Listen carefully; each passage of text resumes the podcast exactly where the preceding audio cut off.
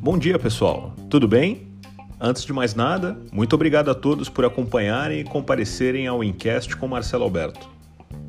Por aqui, vamos discutir diversos assuntos, artigos, insights e o que há de melhor em informação e conteúdo sobre tecnologia, negócios, tendências, estratégia e inovação.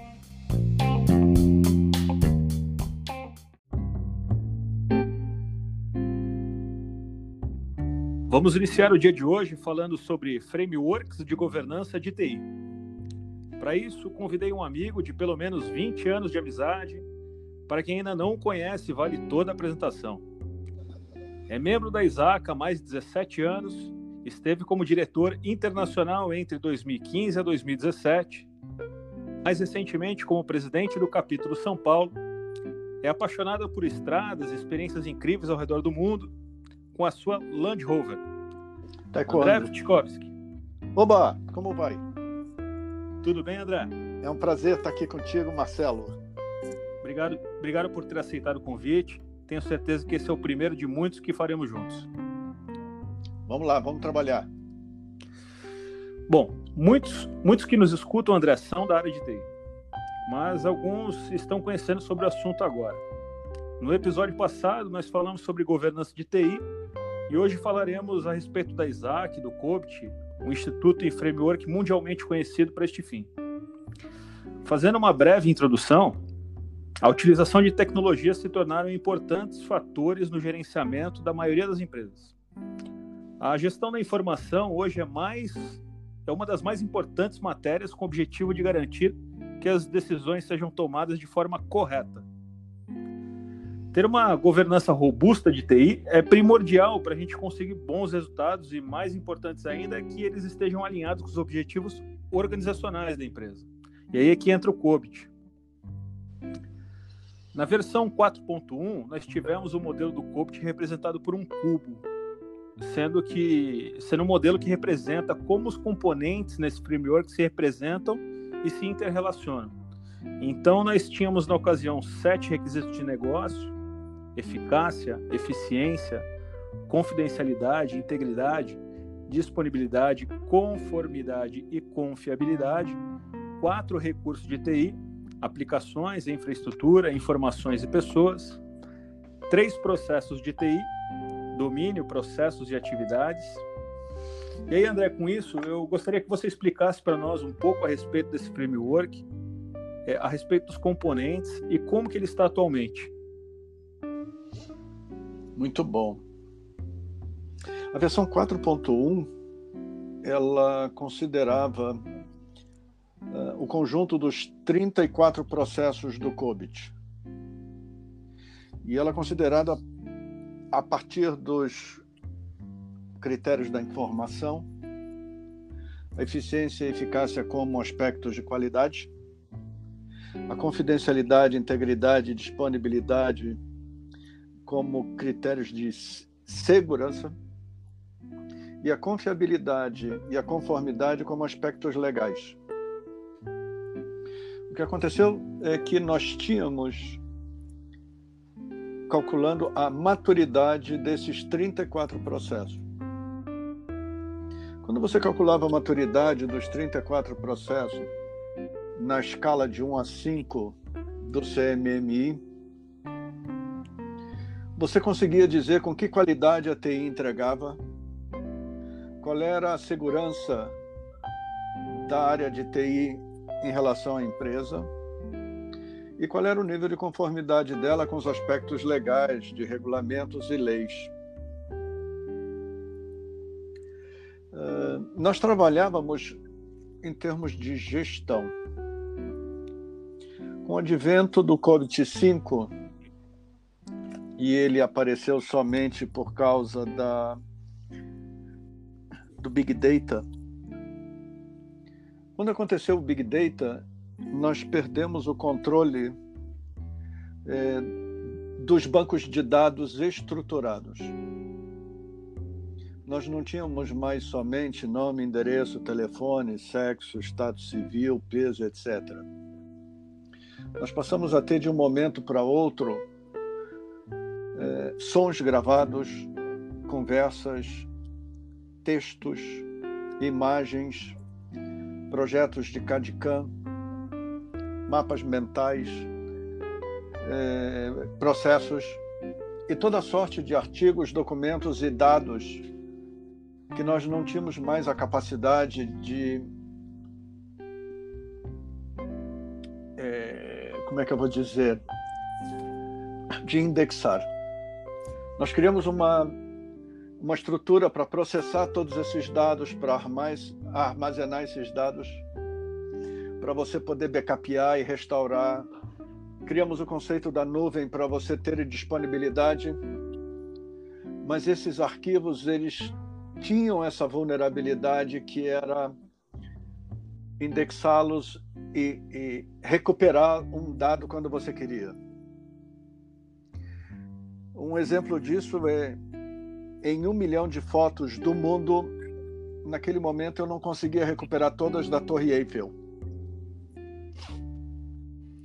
É, de todas as gravações de voz para os serviços das operadoras, de telefonia celular, por exemplo, eu não conseguia recuperar a gravação do meu papo com a operadora. E aí nós descobrimos que os processos do COBIT na versão 4.1 não atendia mais essa demanda de mercado. E aí o COBIT evoluiu para a versão 5, onde nós abandonamos a maturidade dos 34 processos em troca da capacidade individual de cada processo. É, fazendo uma analogia com o time de futebol, na versão 4.1, nós calculávamos a maturidade do time. E na versão 5, nós calculávamos a capacidade de cada jogador. É, melhoramos os processos, reescrevemos os processos e a versão foi lançada e nós abandonamos a CMMI para calcular e passamos a calcular a capacidade com a ISO 15504. Foi uma versão muito boa, foi uma versão fantástica. Nós trocamos os recursos e os critérios da informação pelos habilitadores. Os habilitadores é como se nós dessemos um título para o processo. É, por exemplo, é, eu tenho um jogador de futebol e eu digo que aquele jogador é um goleiro, ele é um atacante, ele é um meia esquerda. Esses são os habilitadores. Isso habilitava um jogador dentro de campo e permitia que aquele processo desempenhasse o máximo de sua capacidade. houve uma preocupação dentro da ISACA, porque a ISO é uma organização independente e ela poderia fazer alterações no, na escala de medição de capacidade. Então a ISACA, que era dona da CMM, ela pediu que a CMM fizesse uma adaptação da versão 4.1 para a versão 5. E enquanto eles tentavam fazer a adaptação da metodologia de cálculo da maturidade, veio a versão 2019, que novamente é uma evolução da versão 5. A versão 2019 agora ela é suportada pelo CMMI de novo e ela consegue calcular a capacidade de um, de um processo e a maturidade de um conjunto de processos. Eu acho que aí está a evolução dos, das três versões do framework, Marcelo. Obrigado, André. E, e para quem está conhecendo a respeito desse, desse framework, quais são os níveis de maturidade é, e, e para quais empresas são indicadas, André? Genericamente, os níveis de maturidade sempre foram os mesmos. Nós chamamos zero a total consciência da necessidade do processo. Um, e você tem uma reação ao que acontece quando o evento ocorre. Então você tem um evento chamado um incidente de TI e você tem um processo de gestão de incidentes. Zero, você não tem a mínima ideia de que precisa do processo. Um, você reage somente quando acontece o um incidente. Dois, várias pessoas reagem, mas de formas distintas. Três, resolveram escrever o processo. Então você tem o processo definido e comunicado. Quatro, você tem o processo monitorado. Isso gera indicadores e controles. E o cinco, você está em melhoria contínua. Você está evoluindo esse processo. Perfeito. E, e, na tua opinião, André, quais são os maiores desafios em projetos como este para as empresas para a melhoria da maturidade da governança de TI? Essa é uma pergunta difícil. Nenhuma empresa acorda de manhã dizendo que vai implementar a governança. A governança não dá resultados imediatos. Mas todas as empresas sabem que a realização de benefícios, isto é, o lucro, o aumento do market share, uma vantagem competitiva. Todas as empresas sabem que a gestão de risco e todas as empresas sabem que a gestão ótima de seus recursos passam pela implementação de um sistema de governança. É, assim mesmo, no dia a dia, em função de todas as demandas externas, as ameaças externas, e eu posso até citar a atual pandemia, a governança fica relegada. Sempre que se entra em modo de sobrevivência, Sempre que se entra em modo de combate, abandona-se a governança. Você só instala a governança se a empresa está em modo de administração. Porém, elas descobrem que, uma vez implementado um sistema de governança, ela nunca mais abandona esse processo. Perfeito. Sabemos que Isaac foi quem lançou o COBIT em 96. ISACA, para quem não conhece, é Information Systems Audit and Control Association. Então, uma associação de controle de auditoria e sistemas de informação. Foi inicialmente projetado com um conjunto de objetivos de controle de TI para ajudar a comunidade de auditoria financeira a navegar pelo crescimento dos ambientes de tecnologia. Em 98, a ISACA lançou a versão 2, que expandiu a metodologia para quem pudesse ser aplicada fora da comunidade de auditoria. Mais tarde, nos anos 2000, a Isaac desenvolveu a versão 3, e aí incluiu técnicas de gerenciamento de TI e controle de informações já encontradas no framework atual. O COBIT 4 foi um lançamento em 2005, seguido pelo COBIT 4.1. Em 2007, essas atualizações incluíram ainda mais informações sobre governança em torno da TI. Em 2012, o COBIT-5 foi lançado. Em 2013, o ISACA lançou um complemento que incluía mais informações para as empresas sobre gerenciamento de riscos e governança de informações. No ano passado, como você falou, André, a ISAC anunciou uma versão mais atualizada do COBIT, descartando o número da versão e nomeando de COBIT 2019. Principalmente a partir dos anos 2000, a ISACA veio integrando boas práticas e metodologias com os padrões do do, do ISO, PMBOK e diversas outras. André, com isso, falamos um pouco de todo o histórico. Eu gostaria que você falasse para nós um pouco mais a respeito do ISACA, do Instituto, como que é a estrutura, como que funcionam os mandatos diretivos e associativos para quem se interessar. Legal. Isakai é uma organização sem fins lucrativos. O staff dela, a matriz dela fica em Chicago, Illinois, Estados Unidos, e ela é composta de cerca de 200 mil membros associados voluntários. Esses membros se reúnem no conceito de capítulos o mesmo princípio do PMI. E esses capítulos devem ter no mínimo 80 quilômetros de distância entre um e outro. No Brasil, nós temos três capítulos: São Paulo, Rio de Janeiro. Ah, temos quatro: Belo Horizonte e Brasília. O de Belo Horizonte foi o último agora, no começo do ano.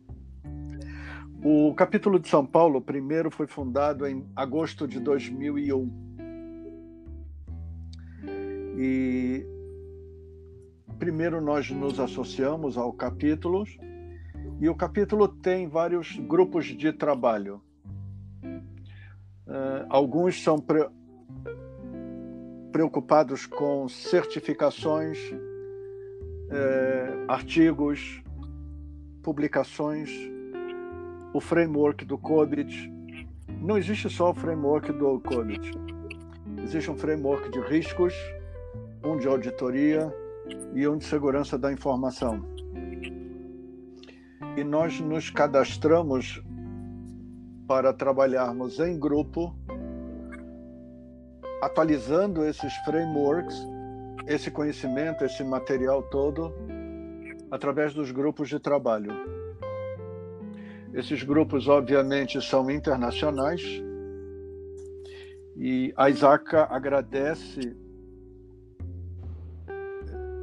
através de reuniões e através de encontros presenciais, através do mundo onde ela suporta a nossa viagem, nossa hospedagem. Uh, nós não, não recebemos nada por isso, e é um conceito novo no Brasil o trabalho voluntário profissional.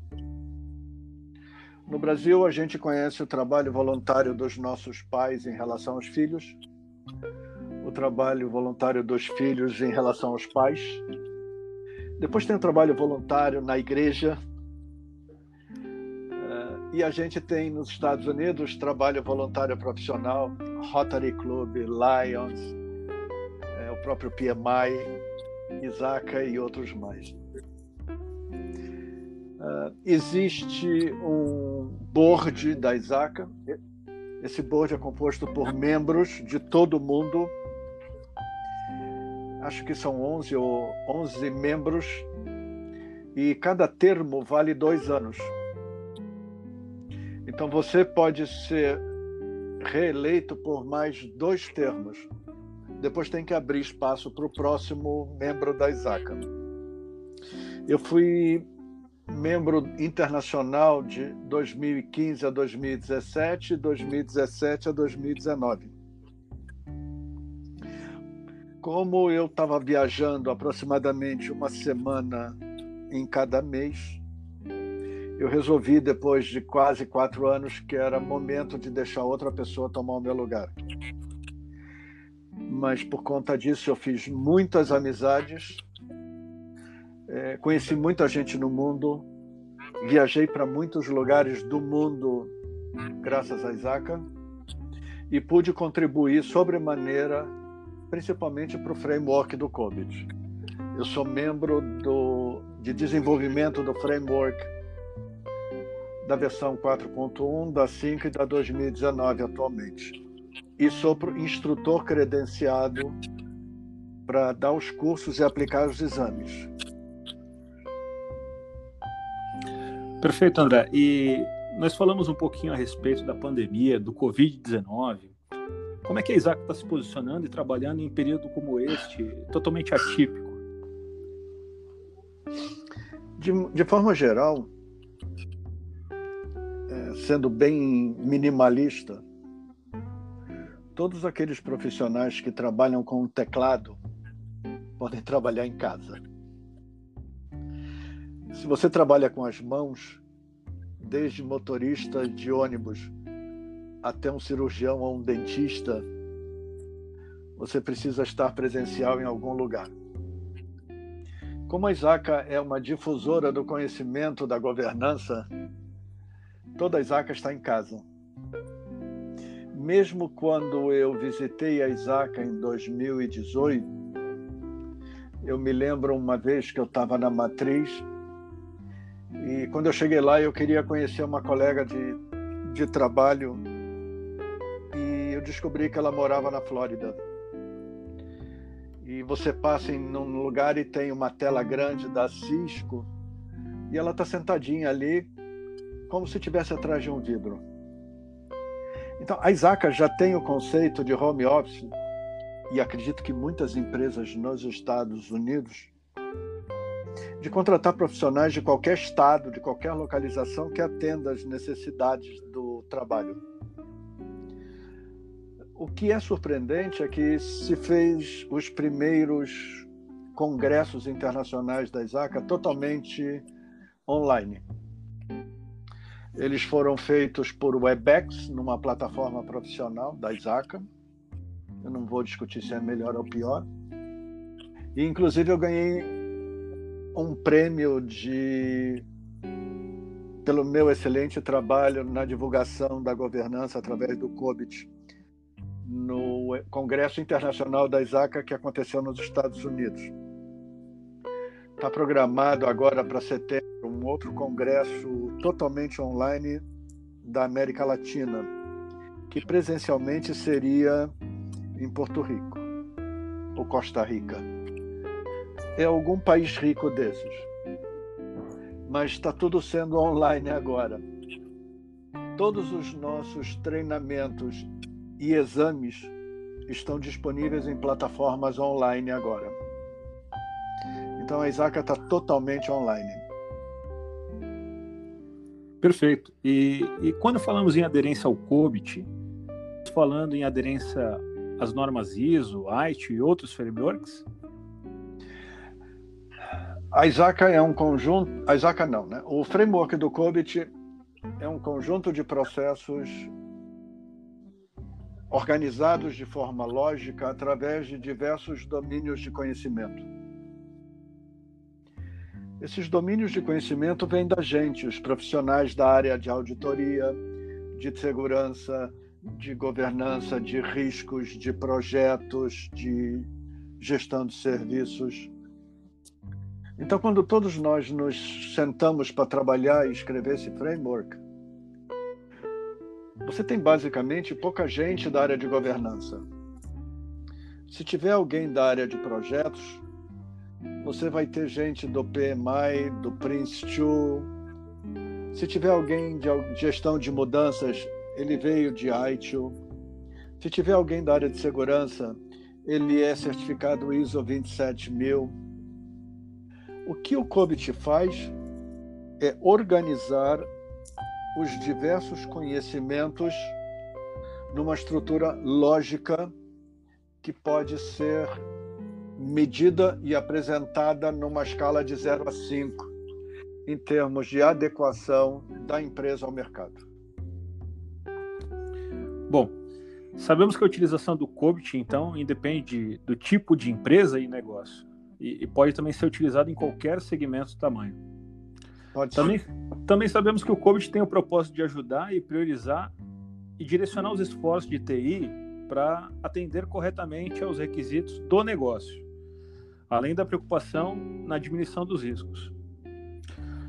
André, dado isso, quais são as suas recomendações para empresas que estão iniciando esse processo de maturidade na governança, principalmente para a continuidade do negócio? Continuidade de negócios é a bola da vez do momento por causa da pandemia. Os negócios precisam continuar em casa. A primeira preocupação é saber o quanto eu já estou aderente em termos de governança. Então, a primeira recomendação é um assessment, uma avaliação, para saber em que nível você se encontra numa escala de 0 a 5. Esse assessment, a partir do framework, te dá o estado atual de conformidade, de adequação ao framework, te dá os planos de ação, e a partir dali nós podemos traçar um, um cronograma, um projeto para elevar o grau de maturidade. Não existe um grau máximo ou grau mínimo, isso depende do benchmark de mercado. Eu vou dar um exemplo. Se você pegar uma empresa de varejo, um grau de conformidade razoável, numa escala de 0 a 5, seria 3. Mas se eu pegar uma empresa do sistema financeiro, o grau mínimo aceitado é 4. Então, quando você tem o assessment e você tem um número absoluto, ele só tem significado se você fizer uma comparação com outras empresas da mesma vertical do mercado. Dependendo, você tem um projeto pequeno ou você tem um projeto muito grande que às vezes toma até um ano de trabalho. Perfeito. E como você disse, às vezes leva até um ano de trabalho para esse assessment, dependendo do nível organizacional. Nós temos um tempo médio que as empresas podem é, ter, em média, uma ideia para que se possa elevar o nível dessa qualidade de governança?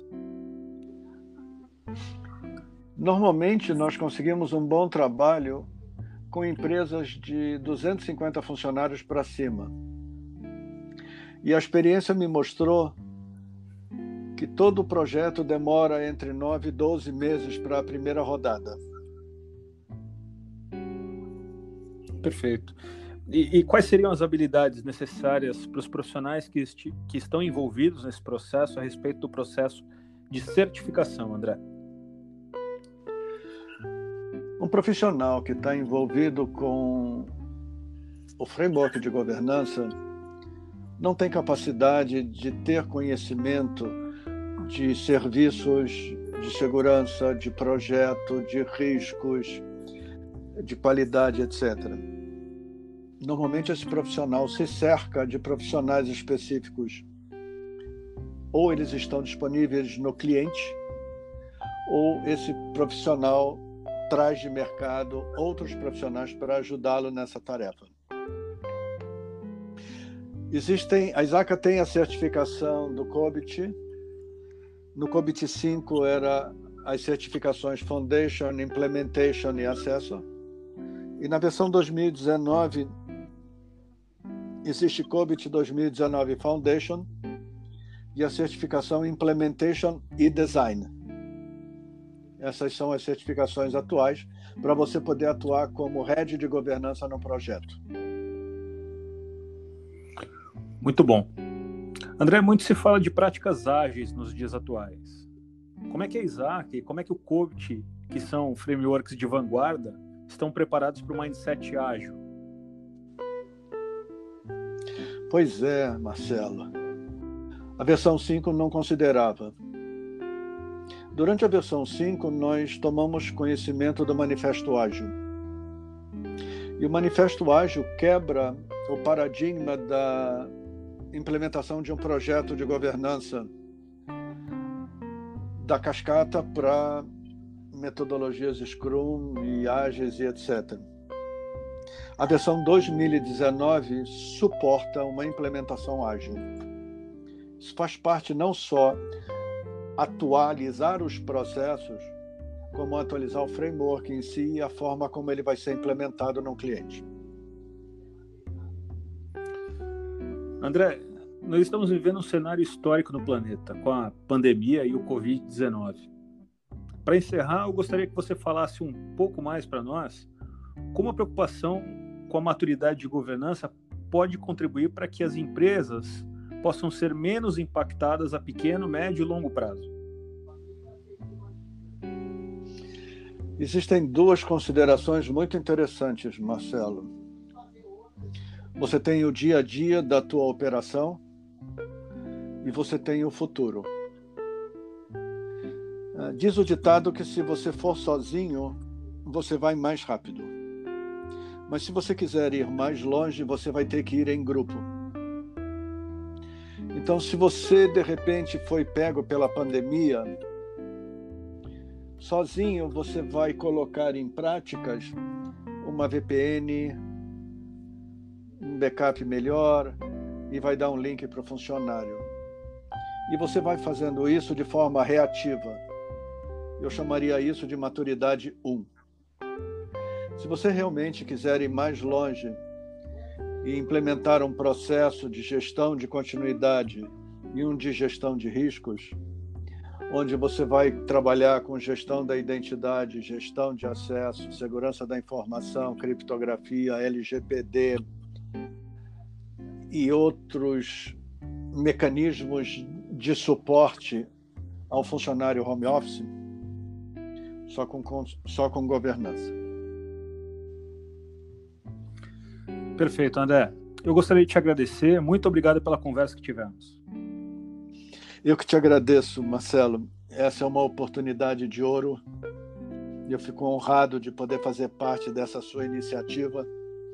E eu queria que você pudesse contar com Kobit, com a Isaaca, comigo ou com qualquer outro profissional que ajude a divulgar esse tema.